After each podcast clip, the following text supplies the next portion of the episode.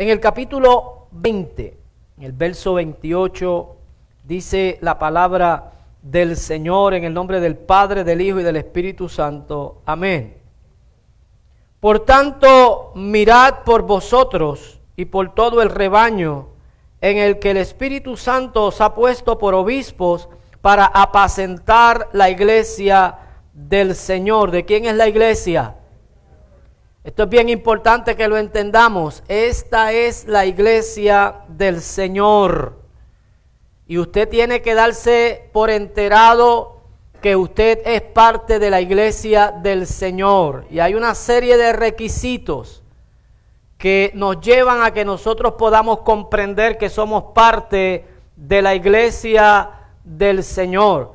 Porque el Señor en una ocasión expresó que no todo el que le dice Señor, Señor es parte de su iglesia. Que no todo el que se sienta en una banca, que no todo el que se sienta en una silla y está en un lugar como este es parte de la iglesia del Señor. Porque para ser parte de la iglesia del Señor hay unos requisitos y usted y yo ya los conocemos. Yo creo que el que lleva meses ya sirviendo al Señor ya conoce cuáles son los requisitos para nosotros poder decir que somos hijos y somos parte de la iglesia que es del Señor y no de ningún pastor, no de ningún ministro. Usted y yo tenemos que saber que el Espíritu Santo de Dios quiere hacer una transformación en nuestra vida continuamente. Todos los días hay algo nuevo que cambiar. Y usted y yo tenemos que permitirle al Señor que Él continúe ese cambio, esa transformación en nuestras vidas. Y sigue diciendo aquí el apóstol, para que apacentemos la iglesia del Señor la cual él ganó con su propia sangre. Otras versiones dice la cual él compró con su propia sangre. ¿Qué sangre utilizó Dios para comprar la iglesia? Su propia sangre. Porque yo sé que después de mí, de mi partida, entrarán en medio de vosotros lobos rapaces que no perdonarán al rebaño. Usted y yo tenemos que cuidarnos de esos lobos rapaces que no vienen con misericordia. Hemos estado hablando acerca de la mucha influencia que eh, a veces eh, enfrentamos, influencia que nos persigue, influencia que nosotros podemos decir que es buena, pero también podemos decir que hay influencia mala, influencia que nos quiere separar del Señor, que quiere que nosotros hagamos lo que es contrario a lo que el Señor nos ha revelado en su palabra. Por tanto, usted y yo, lo único que necesitamos es preguntarnos si lo que yo estoy haciendo lo haría el Señor. Y si la respuesta es no, lo que debemos de hacer es dejar de hacer lo que estamos haciendo. Si estamos metidos en algún lugar, lo que tendríamos que preguntarnos es, en este lugar, ¿lo frecuentaría el Señor? ¿El Señor estaría actuando de la forma en que yo estoy actuando? Si la respuesta es no, usted no debe frecuentar esos lugares. Tenemos nosotros que cuidar con temor y temblor una salvación tan grande que nos ha sido regalada. Imagínese que usted tome una herencia y usted vote la herencia como hizo el pródigo. Se va a ver luego en necesidad, se va a ver en escasez. No va a tener otra alternativa que irse a apacentar cerdos. En otras palabras, a vivir un estilo de vida más bajo que cualquier judío pudo haber vivido. Por tanto, usted y yo tenemos que evaluar lo que el Señor ha puesto en nuestras vidas. Tenemos que evaluar el poder y la gracia que el Señor ha puesto en nuestras manos. Por tanto, usted y yo estamos diseñados para ganar. Lo voy a volver a repetir. Usted y yo estamos diseñados para ganar. Si no ganamos, la responsabilidad no es de Dios. Si no ganamos, la responsabilidad no es de Dios. Si yo no gano, la culpa no es de Dios. La culpa es mía. Por tanto, mi tema en la mañana de hoy, no tienes por qué fracasar. No tienes por qué fracasar. A veces nosotros estamos acostumbrados al fracaso. Estamos acostumbrados a que todo nos salga mal. Y vivimos en la expectativa de que otro día más. Cuando usted y yo hemos sido diseñados para ganar, para triunfar en la vida, porque Él ganó y triunfó, porque Él venció, nosotros somos más que vencedores. Pero cuando nosotros desconocemos, y hay desconocimiento de causa, y hay desconocimiento porque definitivamente nosotros no tenemos la causa para tener ese conocimiento. En otras palabras, a veces desconocemos porque no hemos sido expuestos a una verdad. Pero cuando nosotros somos expuestos a una verdad y pasamos esa verdad por alto, nosotros desconocemos por consentimiento propio. Desconocemos porque entendemos que el conocimiento que se nos ha compartido exige que nosotros tengamos un cambio de mentalidad, tengamos un cambio de vida, tengamos que renunciar a muchas cosas. Y por el hecho de nosotros no renunciar a nada de eso, entramos en una conveniencia y asimismo automáticamente entramos en un desconocimiento o en una ignorancia aplicada a nuestra vida. Por tanto, es importante que nosotros hoy comprendamos lo, lo, maravilloso, el poder y la autoridad que hemos recibido de parte de Dios a través de nuestro Señor Jesucristo.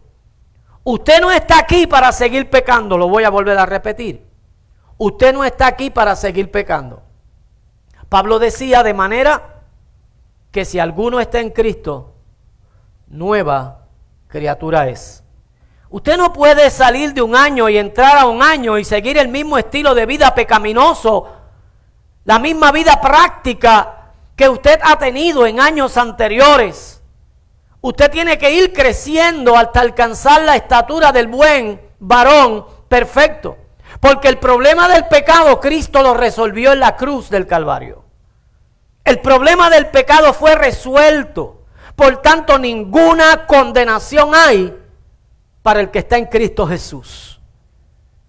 Ahora, es importante que nosotros miremos el método utilizado para la remisión del pecado. Que nosotros miremos, estudiemos, nos demos por enterado el método que Dios usó para resolver el problema del pecado. Porque la paga del pecado es que es muerte. Pero la dádiva de Dios, la gracia de Dios, es vida eterna en Cristo Jesús, Señor nuestro. Y cuando nosotros buscamos y miramos ¿Cuál fue el método utilizado por Dios para nosotros poder comprender de la forma y la manera en el cual Él resolvió el problema que el hombre no podía resolver? Él concilió algo que el hombre no podía conciliar. Y miramos lo que el apóstol Pablo dice en el capítulo 9 y en el verso 22 del libro de los Hechos, cuando nos dice que sin derramamiento de sangre no puede haber remisión de pecado. Entonces nosotros tenemos que ver la importancia de la sangre de Cristo. Y muchas veces, por nosotros no tomar en consideración la importancia de la sangre de Cristo, vivimos vidas fracasadas. El cristianismo no es para vivir lo fracasado. El cristianismo no es una religión. El cristianismo es una experiencia de vida con Cristo Jesús. De tal manera que el apóstol Pablo nos lleva a que nosotros lo imitemos a Él como Él imitó a Cristo. En otras palabras, usted y yo tenemos el derecho por gracia de vivir una vida victoriosa, una vida superior a lo que el mundo puede ofrecer. Por tanto, cuando nosotros miramos la expresión que usa el apóstol y luego vamos a ver cómo eh, eh, el apóstol Juan habla en, su, en su evangelio acerca de la sangre, nosotros vamos a encontrar que Jesús entregó su vida. Jesús derramó su sangre. Él dijo, nadie me quita la vida, sino que yo la pongo para volverla a tomar. Esto es muy diferente, porque cuando nosotros comenzamos a, mirar la frase que el Señor Jesús utiliza, nadie me quita la vida, sino que yo la pongo, es una expresión bien clara para que nosotros entendamos que Él no fue un mártir. Cristo no fue un mártir. Él estaba claro de su misión. Él estaba claro de su propósito. Él estaba claro de lo que ya Dios había hablado y había preparado desde antes de la fundación del mundo. Cuando nosotros buscamos la definición de esa palabra mártir, vamos a encontrar que un mártir es una persona que sufre o muere por defender su religión, por defender sus ideales, que padece sufrimientos, que padece injusticias, que padece privaciones por alguien o por algo con resignación. Pero Cristo no estuvo resignado a esto. Él no fue un mártir, él fue un sustituto. Oiga, y eso hace una diferencia sumamente grande. Jesús murió como un sustituto voluntario para ocupar el lugar tuyo y el lugar mío. Su sangre no fue esparcida, fue derramada. Usted sabe la diferencia que hay entre eh, eh, eh, que, se, nos, se nos vire un, un, balde de agua, un balde de pintura y todo se desparrama a que usted derrame. ¿Mm? La sangre de Cristo fue derramada y fue derramada para cubrir un precio, un precio que el hombre no podía pagar. Y es importante que nosotros entendamos que la sangre de Cristo fue una sangre santa, una sangre sagrada.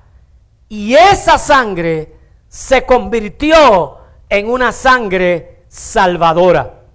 Bien importante que nosotros entendamos que Jesús no recibió sangre de ningún hombre. Cuando nosotros queremos probar la paternidad de alguien, ¿qué hacemos? Hacemos una muestra de qué? De sangre para probar quién es el Padre. Porque por lo general, la sangre que lleva el Hijo es de quién? Es del Padre.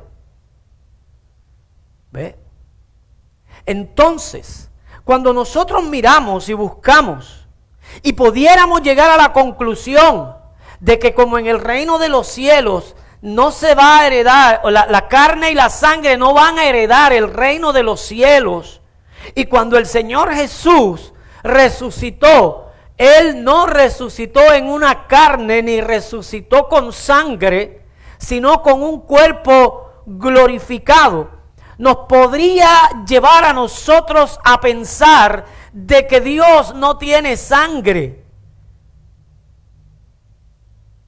Pero cuando nosotros miramos el sacrificio, nosotros miramos la, la, la promesa que fue dada y luego la vemos consumada, la vemos como un maravilloso y extraordinario milagro de parte del Señor. Él no nació de Adán. Él no viene con los genes de Adán. Él nació por obra y gracia del Espíritu Santo. Y Dios, que es el creador de todas las cosas, Él determinó que hacía falta una sangre pura, que hacía falta una sangre santa, que hacía falta una sangre sagrada. Y a través del Espíritu Santo, Él hizo sombras sobre María. Entonces nace el Salvador con una sangre divina, con una sangre pura, con una sangre santa, sagrada. Su sangre no fue de ningún hombre. Por eso, José, dice Lucas, que como era justo, cuando se enteró que María estaba embarazada, dijo, mío no es. Quiso dejarla secretamente. ¿Por qué? Porque la iban a apedrear. Pero el ángel se le apareció a, José y le dijo, no temas en recibirla como tu mujer, porque lo que hay en ella no es asunto de hombre. Lo que hay en ella es por obra y por gracia del Espíritu Santo de Dios. Esa sangre, que es una sangre sagrada, ese tipo de sangre que en un momento dado puede determinar quién es el Padre, él mismo, luego de tener ya el conocimiento, de poder, porque él no, como forma la mitología, él no era eh, eh, mitad Dios y mitad hombre.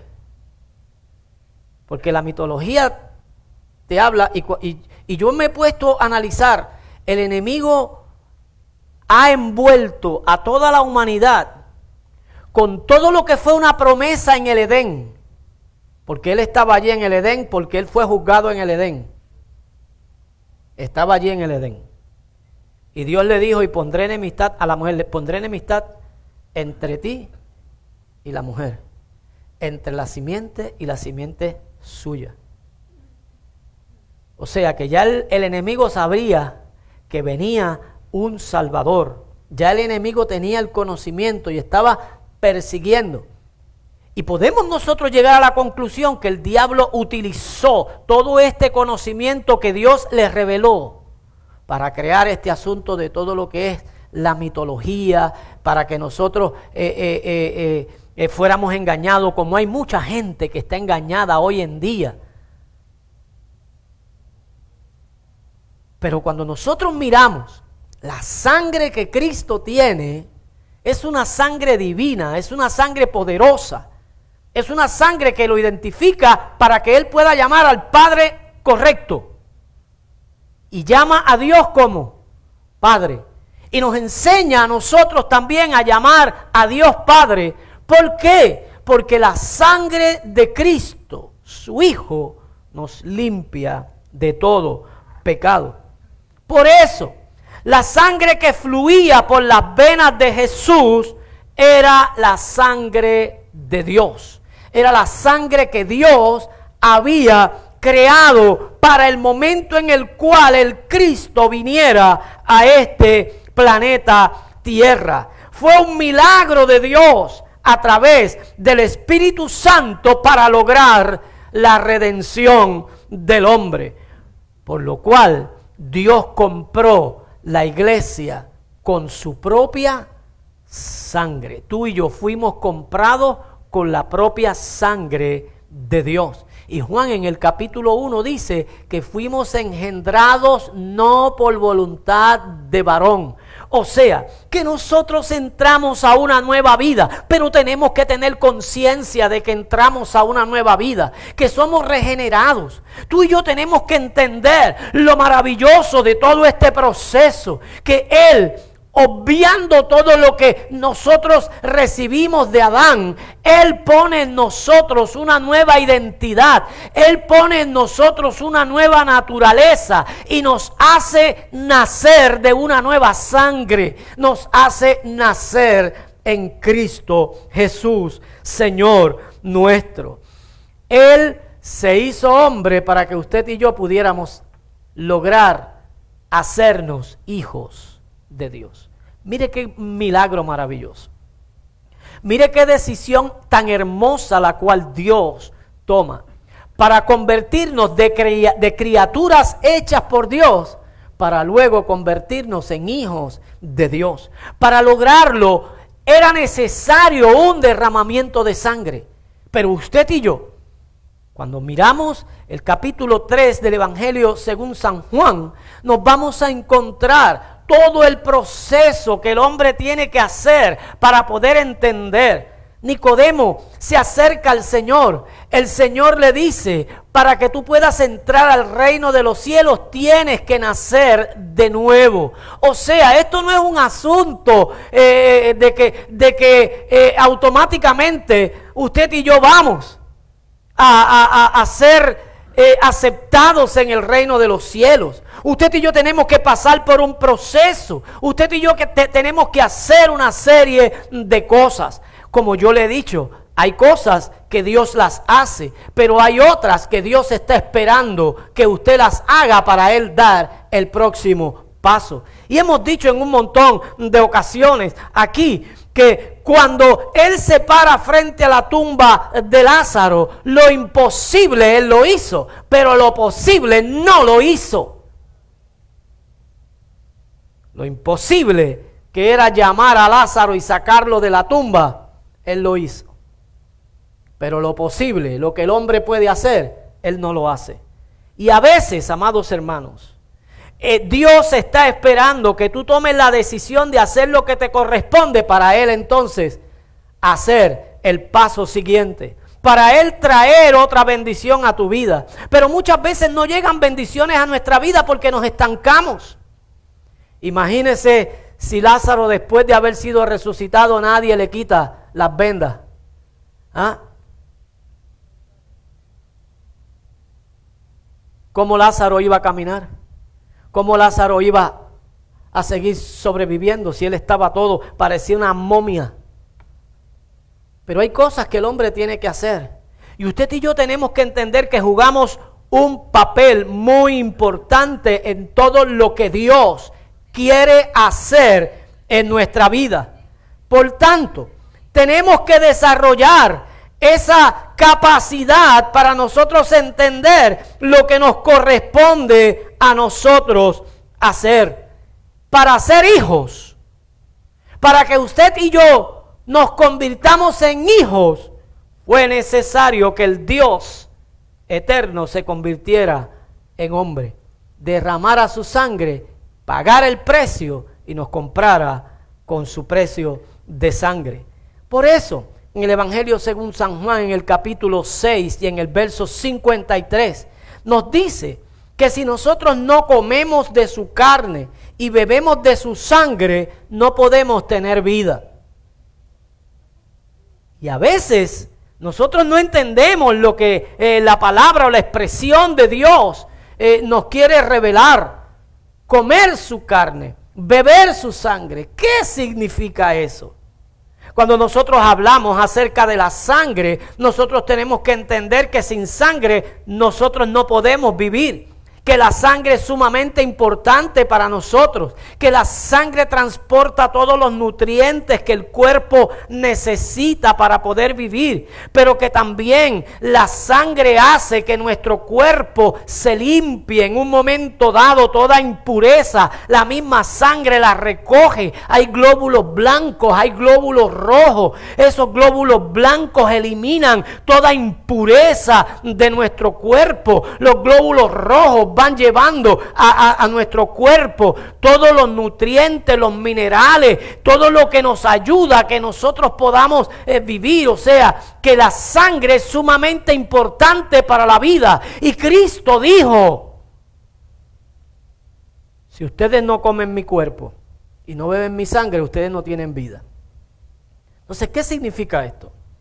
Esto significa que literalmente usted y yo tenemos que comer de Cristo todos los días. Tenemos que beber de Cristo todos los días. Significa que literalmente nosotros tenemos que alimentar nuestro espíritu de Él.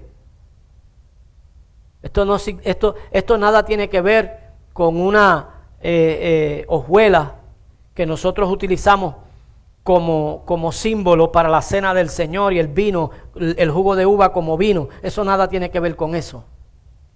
Nada tiene que ver con eso. Esto es solamente simbolismo. Es una entrega. Es que usted y yo entendamos que mi vida sin Cristo no sirve.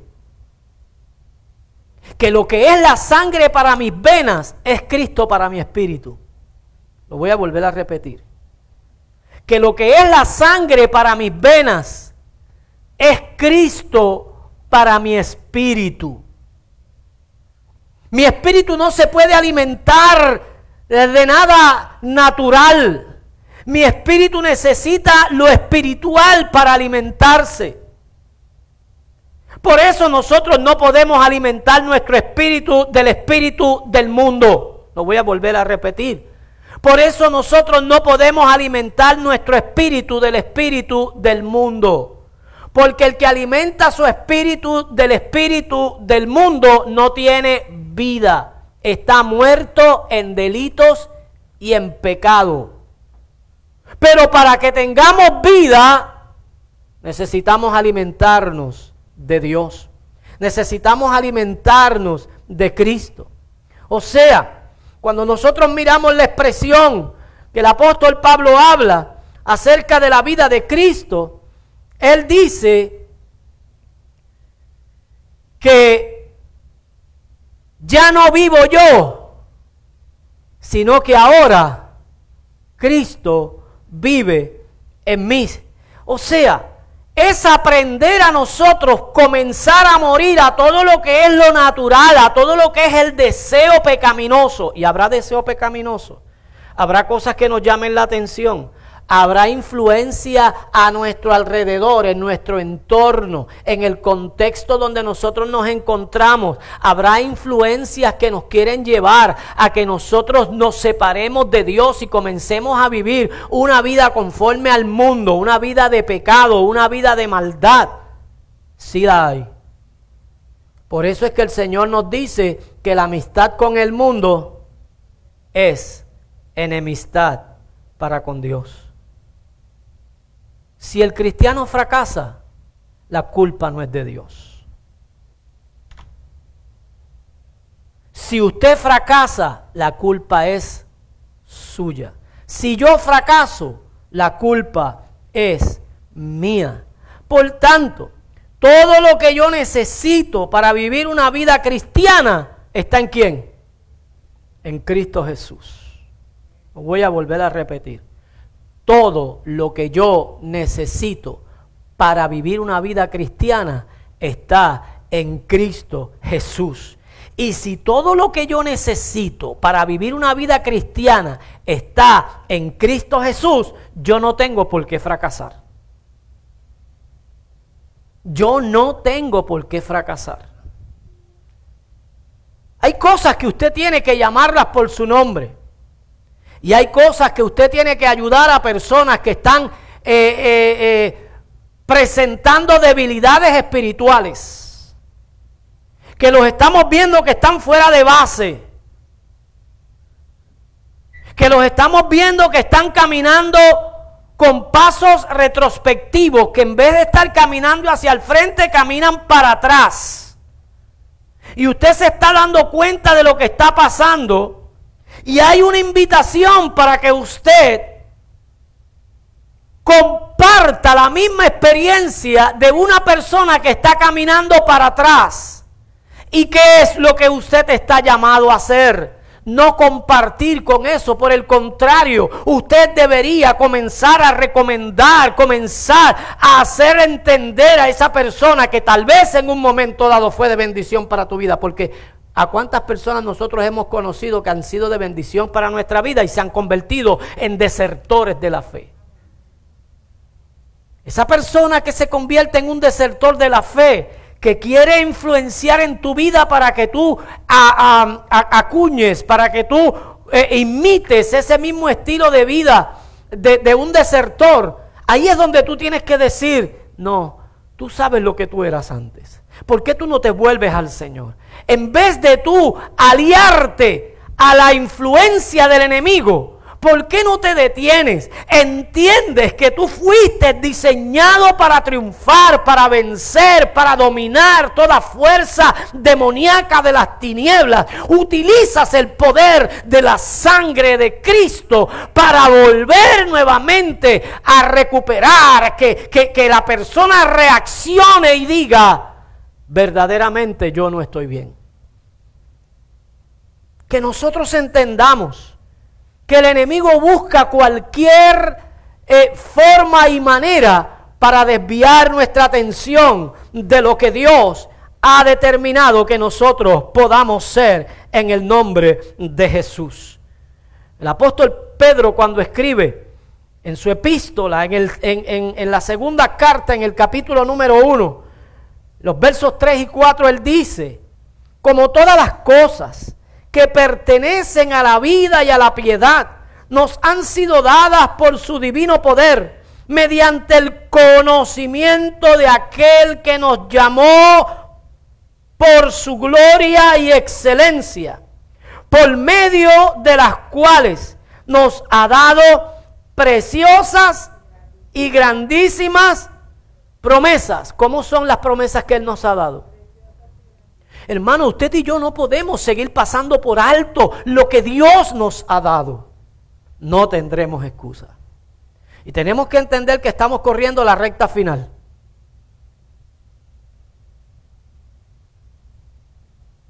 Ayer estuve leyendo noticias.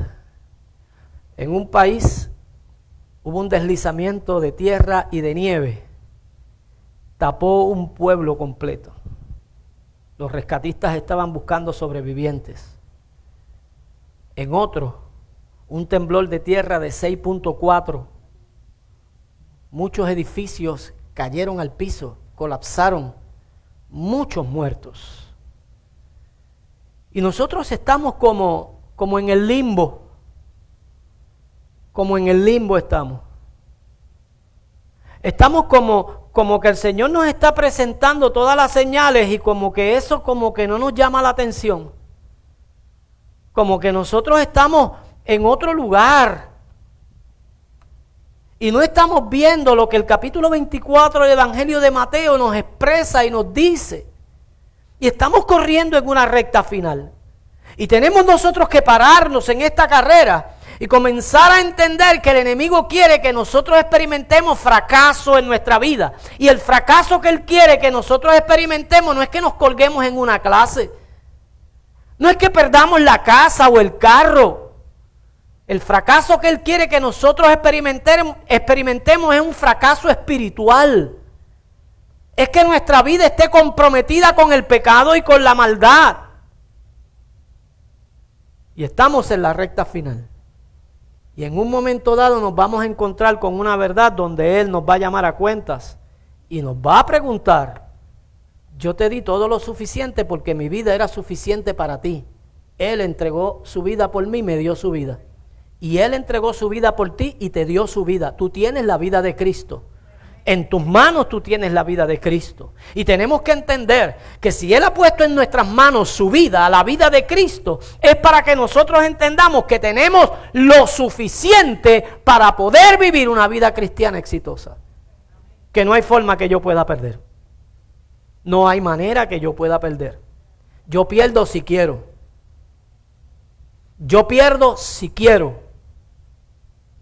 Yo me declaro débil si quiero. Porque aun cuando hay debilidad en mí, el Señor me invita a que yo no diga que soy débil. Me invita a que yo diga que soy como fuerte. Por tanto, tú y yo tenemos todo lo necesario en Cristo Jesús. Y por encima de eso nosotros tenemos que entender que nos ha dado preciosas y grandísimas promesas con un plan, con un propósito.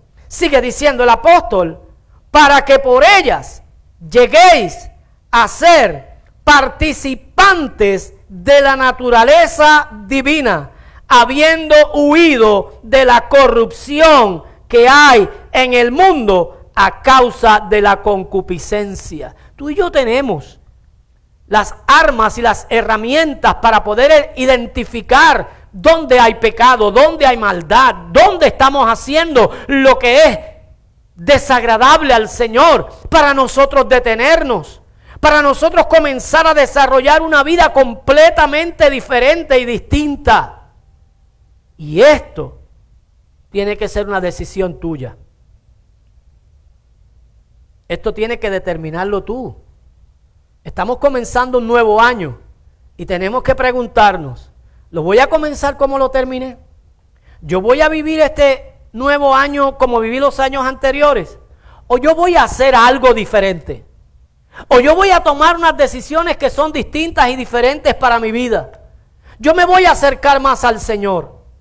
Hay una promesa que si yo me acerco al Señor, ¿qué hace Él? Se acerca más a mí. Porque si yo me acerco al Señor, yo le estoy preparando un escenario. Yo le estoy preparando un lugar. Y te garantizo que si el Señor está más cerca de mí, más protección yo tengo. Si el Señor está más cerca de ti, más protección tú tienes. Ahora, nosotros tenemos que preguntarnos cuántas cosas nos fueron dadas conforme a lo que el apóstol Pedro escribe. ¿Cuántas? Dice todas. Todas.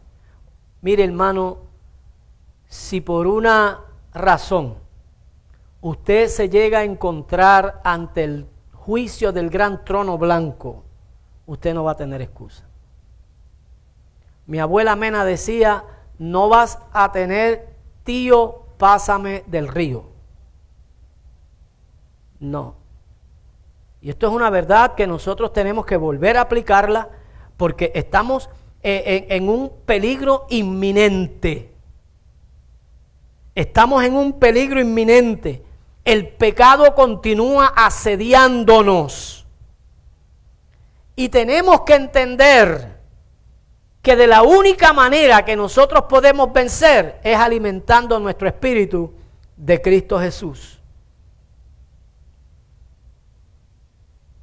Para que Cristo pueda vivir a través de nosotros, nos han sido dados todas estas cosas. Nos fueron dadas para que Él pueda manifestarse a través de mi vida. Pero yo soy el que decido si quiero que Cristo se manifieste en mi vida o no. Yo soy el que lo decido. Hay una vida abundante a través del Cristo resucitado. ¿Cuántos conocen al Cristo resucitado? Hay una vida abundante a través de Él. Y en Primera de Juan capítulo 1 verso 7 dice, la sangre de Jesucristo su Hijo nos limpia de todo pecado.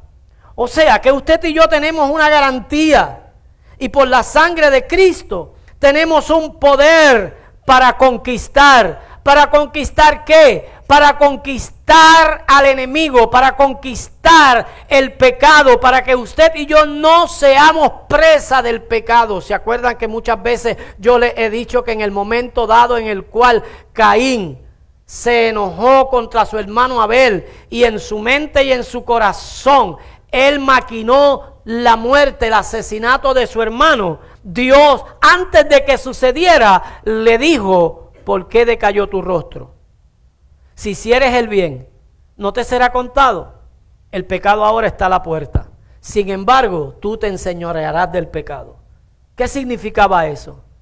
Tú vas a dominar el pecado si tú quieres dominar el pecado. O tú vas a permitir que el pecado te domine si tú quieres que te domine. ¿Qué hizo Caín? Permitió que el pecado lo dominara. ¿Qué hacemos nosotros muchas veces cuando nos encontramos bajo la influencia de alguien, de alguna persona, la presión de un grupo? Muchas veces permitimos que el pecado nos domine. ¿Y sabes qué hace el enemigo? Se echa a reír luego. El enemigo se burla de nosotros. Pero la sangre de Cristo nos da el poder para que nosotros conquistemos, para que nosotros vayamos de gloria en gloria y de triunfo en triunfo. Cuando nosotros leemos lo que Juan, desterrado en la isla de Patmos, escribe en el capítulo 12 del libro de Apocalipsis, en los versos 10 y 11, dice entonces oí una gran voz en el cielo que decía, ahora ha venido la salvación, el poder y el reino de nuestro Dios y la autoridad de su Cristo, porque ha sido lanzado fuera el acusador de nuestros hermanos, el que los acusaba delante de nuestro Dios de día y de noche. Y ellos le han vencido por medio de la sangre. Por medio de la sangre de Cristo. Usted y yo tenemos que reconocer el poder que hay en esa sangre. Y usted y yo tenemos que volver a retomar la autoridad y el poder que hay en esa sangre preciosa. Dice que por medio de la sangre del cordero y de la palabra del testimonio de ellos, y menospreciaron sus vidas hasta la muerte. O sea, que usted y yo tenemos que estar dispuestos a morir a todo aquello que nos arrastre al pecado, a todo aquello que nos separe de Dios. No podemos esperar que nos sorprenda la muerte. Tampoco podemos esperar que nos sorprenda la venida del deseado de todas las naciones. Él viene. Él viene. Él vuelve. Él vuelve. Y si de algo yo estoy seguro es de que Él vuelve. Por eso tenemos que seguir amonestando al pueblo. Por eso tenemos que seguir diciéndole que el que esté limpio, se limpie más. Que el que es santo, que sea santo todavía. Y el que esté puro, que se purifique más. Aquí no podemos bajar la guardia. ¿Qué pasa si nosotros nos quitamos la mascarilla, nos olvidamos nosotros del hand sanitizer y del alcohol y nos metemos a todos los moles y nos vamos para las playas y nos vamos para las fiestas y nos vamos por ahí descuidadamente sin ningún tipo de protección? ¿Qué va a pasar? ¿Ah? Te garantizo que el COVID-19, el 20, el 21 y el 22 se te van a pegar. Y tal vez no corras con la dicha de poder salir airoso de eso. Entonces, ¿qué pasa si nosotros bajamos la guardia sabemos que, sabiendo que ya Cristo viene? ¿Qué pasa si nosotros bajamos la guardia? Sabemos que, sabiendo que nosotros estamos corriendo ya la recta final. En el tiempo final. Mire, una vez yo leí eh, un, artículo de un alpinista que en la noche estaba, él estaba escalando y ya eh, caída la noche no veía bien dónde ponía sus pies. Y se resbaló y se cayó al vacío, pero como estaba amarrado a una soga, porque ellos se amarran a una soga para poder... La noche era muy fría y comenzó a orar y a decir, Señor, sálvame, ayúdame. Y de momento oye una voz que le dice, corta la cuerda. Pero él Parecía como si estuviese confundido y decía, no, no puedo cortar la cuerda, porque si corto la cuerda, esto es lo único que me, que me está sosteniendo y que me mantiene con vida. Si corto la cuerda, me voy al vacío. A los dos o tres días lo encontraron muerto a tres pies del piso. O sea que si hubiese cortado la cuerda, hubiese caído al suelo y su vida hubiese sido salvada. A veces, al final de nuestra jornada, nosotros cometemos el error que nos lleva a que nosotros nos separemos de la verdad, que comprometamos nuestra vida espiritual. Llegando casi, ¿se acuerdan de la mujer de Lot? Saliendo ya de Sodoma, cuando los juicios iban a caer, las indicaciones de, aquellos ángeles fueron, huyan al monte y no miren atrás. ¿Y qué hizo la mujer de Lot? ¿Ah? Cuando ya estaba a punto de escapar de los juicios de Dios sobre Sodoma y sobre Gomorra, ella estaba a punto de escapar de los juicios de Dios que venían sobre Sodoma y Gomorra una lluvia de fuego y azufre que vino y cayó sobre Sodoma y Gomorra. El ángel dijo, huyan y no miren atrás. ¿Y qué hizo? Estaba demasiada de comprometida con las cosas que habían en Sodoma. Y muchas veces nosotros nos comprometemos con tantas cosas del mundo. Nos comprometemos con tanta eh, eh, diversidad de cosas que Dios nos pide y nos dice que hagamos si nosotros volvemos nuestra mirada atrás. Y la Biblia dice que se convirtió en una estatua de sal. Que nosotros no comprometamos nuestra vida, que no comprometamos nuestra seguridad, que nosotros no comprometamos nuestra vida espiritual y mucho menos nuestra salvación por nosotros mirar atrás. No es tiempo de mirar atrás. No es tiempo de seguir jugando a la religión. No es tiempo de seguir haciendo caso a voces que nos alejan de Dios. Tenemos que acercarnos al Señor. Venid y pongámonos de acuerdo, dice el Señor, que si vuestros pecados fueren rojos como el carmesí, podrán ser blancos como la blanca lana. Que comencemos este año lleno de bendición. Que comencemos este año poniendo nuestra vida al servicio de Dios que oremos, que oremos. ¿Cuántos hemos dejado de orar? Tú lo sabes. Tú lo sabes. ¿Cuántos hemos diluido la relación que tenemos con Dios? Ya no es una relación con sustancia. Es una relación líquida, es una relación efímera. ¿Cuántos hemos diluido esa relación con el Señor? Que volvamos a tomar la importancia de relacionarnos con Él. ¿Cuántos hemos dejado de darle la importancia a lo que importancia tiene?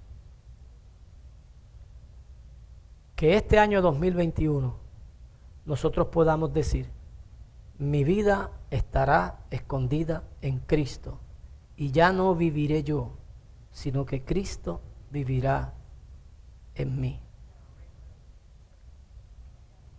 Que usted tenga cinco peticiones para este año 2021 y que usted ore, interceda, clame al Señor. Como decía la pastora Diana, declarar y declarar y declarar fuera de la voluntad del Señor y fuera de usted estar en línea con la palabra del Señor no tiene ningún efecto. Mejor no declare y sométase a Dios. Que nosotros podamos estar sometidos para que nosotros podamos ver los resultados que Dios quiere que nosotros experimentemos, porque ya Él nos equipó con todo lo necesario para poder vivir una vida cristiana exitosa. Ponte de pie.